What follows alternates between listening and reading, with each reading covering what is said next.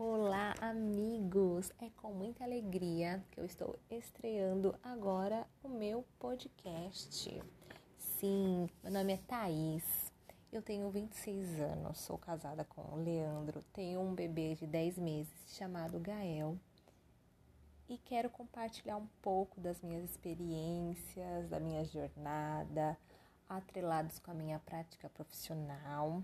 Eu sou terapeuta ocupacional e o meu propósito também nesse podcast é falar um pouco sobre essa profissão que infelizmente não é conhecida, porém muito maravilhosa. E nós vamos conversar bastante aqui sobre isso. Como nasceu a ideia de podcast? Primeiramente, eu gosto de escutar podcast. Eu sou uma ouvinte assídua do Spotify, então todos os dias, a caminho do meu trabalho, eu ligo o Spotify, escuto tanto músicas como alguns podcasts, né? E pensei, por que não gravar um, sendo que é uma coisa que eu gosto. Imagino que não é todo mundo que tenha vontade, né, interesse em escutar um podcast, ainda mais quando eles são extremamente longos. E um dos meus objetivos também não é fazer um podcast enorme, fazer alguns assuntos que a gente consiga conversar sucintamente e deixar uma reflexão legal sem precisar ter muitos minutos. Então nasceu essa ideia.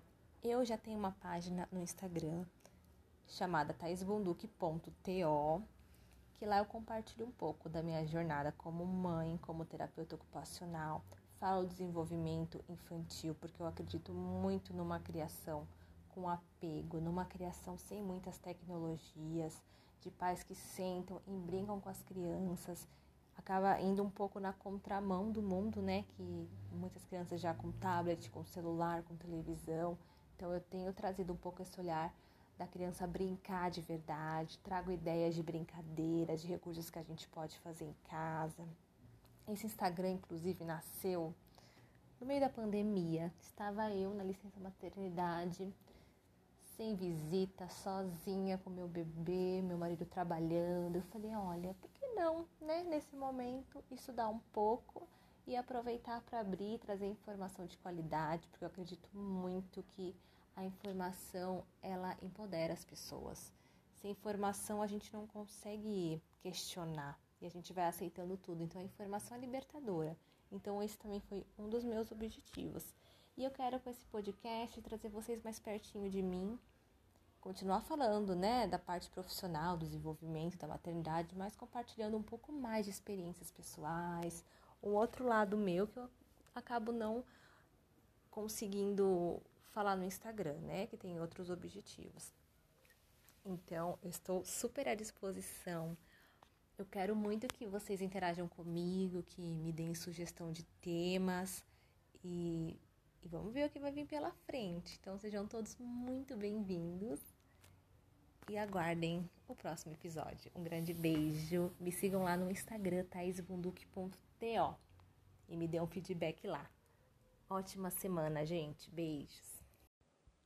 Olá, amigos! Bem-vindos a mais um episódio do meu podcast. Hoje eu quero conversar um pouco com vocês sobre gestação saudável. Quero contar um pouquinho da minha experiência, dar algumas dicas, dizer algumas coisas que eu fiz que eu considero importantes, que foram boas para o desenvolvimento da gestação, para o meu parto. Quero começar dizendo que não foi uma gestação planejada, porque eu estava noiva prestes a me casar, descobri a gestação. Não tinha me preparado, pelo contrário, eu tinha tomado a vacina de sarampo pouco tempo antes e não é recomendado engravidar alguns meses depois que você toma. Tinha comido cru, né? Que hoje em dia é um tabu um pouco esse assunto, mas alguns médicos não recomendam. Fiz laser, passei química no cabelo, fiz algumas coisas consideradas não saudáveis. Não tomei o ácido fólico, né? Por um tempo até descobrir. Mas enfim, no final deu tudo certo. Peguei um tempão de pandemia na gestação. Com cinco meses eu fui afastada do trabalho por causa da pandemia, né? Considerada grupo de risco. E passei depois todo o resto do tempo na minha casa e na licença maternidade também. É, isso foi um ponto positivo, porque acabei curtindo bastante o barrigão, né? E super recomendo, gente, façam fotos, porque eu não sinto tanta saudade da minha barriga, porque é incômodo, né? Aquela barriga pesada, já ficando pesada. Mas ter fotos, façam fotos para depois vocês verem. Você nem acredita que você já ficou daquele tamanho que você é uma criança de dentro de você. Enfim, o que, que eu fiz durante a gestação? Eu sempre fui saudável, assim, no termo de exercício físico, né? Então eu continuei fazendo academia até que ela fechasse por causa da bendita pandemia. Porém, não fiquei parada. Eu fazia Cooper todos os dias. Eu moro em condomínio, eu descia, fazia aquele Cooperzinho. Não corria igual uma doida, né? Mas eu fazia um Cooperzinho de leve, isso foi muito bom. Eu me alongava, eu fiz bastante exercício de yoga. Eu fiz uns exercícios também chamados spinning babies e quando você vê, você fala que negócio bobo, mas ele ajuda demais, principalmente se a sua via de parto escolhida for o parto normal. Ajuda muito que o bebezinho se encaixe, então é muito bom. Come tâmaras, gente. O recomendado, existem estudos que dizem que seis tâmaras por dia ajudam também na questão do parto, da dilatação. Mas tâmara é uma coisa muito doce. E seis tâmaras por dia. Então, assim, eu segui essa orientação mais ou menos. Comi umas duas por dia. Tomei bastante chá. E perto também do. Depois que eu tinha feito já 40 semanas, perto do parto, eu tomei alguns chás especiais para acelerar o processo do trabalho de parto.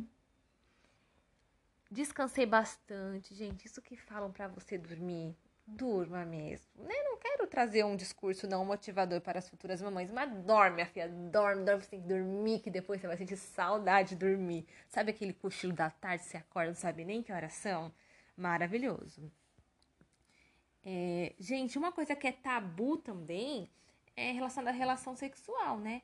Se a sua gestação é saudável, se você não tem nenhum descolamento, da placenta, é, questões mais graves, a relação sexual ela é super recomendada e você deve fazer, ó, enquanto também você tiver pique, enquanto a barriga permitir, porque também uma coisa que eu não sabia e que me falaram lá na casa do, de parto, onde eu fiz o pré-natal, é que o sêmen do homem ele prepara e afina o colo do útero. Então é maravilhoso e a natureza é tão maravilhosa que ele só vai fazer isso na época certa do bebê nascer.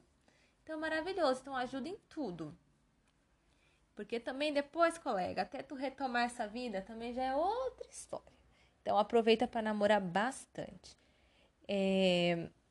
Outra coisa que eu fiz foi massagem no períneo, né? Que é o músculo ali que, onde o bebê vai passar. Então, fazer algumas massagens, fisioterapeuta consegue orientar. Eu acabei vendo na internet como fazia mas não tem muito segredo. Mas a fisioterapia tem algumas técnicas muito mais aprimoradas, tem alguns aparelhos que auxiliam. Eu acho que isso me ajudou bastante também. Elimine todas as suas pendências, gente, porque depois você não vai ter tempo. O bebê demanda demais da gente. Então, na gestação, eu tentei eliminar todas as pendências. É, me preparei física e mentalmente, né? A parte dos exercícios eu fiz, mas também todos os dias eu tentava me convencer que meu corpo era capaz eu sou capaz de gerar uma vida, meu corpo foi feito para isso. E eu sou capaz também de colocar essa criança no mundo, porque eu escolhi minha via de parto. Eu fiz um plano de parto, que, gente, é muito interessante na gestação. Você fazer um plano de parto. Escrever ali o que você deseja pro dia do seu parto, o que, que você gostaria, se você quer luz alta é, ou luz mais baixinha, como você quer a temperatura. Vale muito a pena fazer o plano de parto. É importante também você ter um plano A, um plano B, um plano C, né? Porque eu digo isso, eu me preparei para um parto normal, graças a Deus consegui, mas também já estava na minha cabeça que poderia não dar certo, teria que partir para uma cesárea ou para alguma outra intervenção. Então se prepare, mas tenha na sua cabeça que ocorrem imprevistos e podem acontecer algumas coisas. Se possível, já deixe umas comidinhas congeladas, né? Porque ainda mais na pandemia, eu não tive rede de apoio. Então, voltei para casa, eu bebi meu marido. Então, comidinha congelada, algumas coisas que facilitem os primeiros dias, é maravilhoso.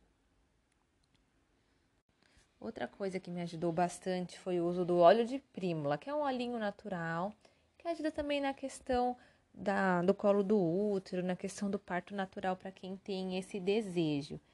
Eu senti muita dor no quadril, foi uma coisa muito desconfortável, a ponto que eu não conseguia ficar deitada de barriga para cima.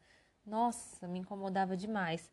E alguns desconfortos também gástricos, assim, azia, gases, gases por cima, né? Vulgo arrotos, muito chato, gente, desconfortável. Mas, no geral, foi uma gestação muito tranquila.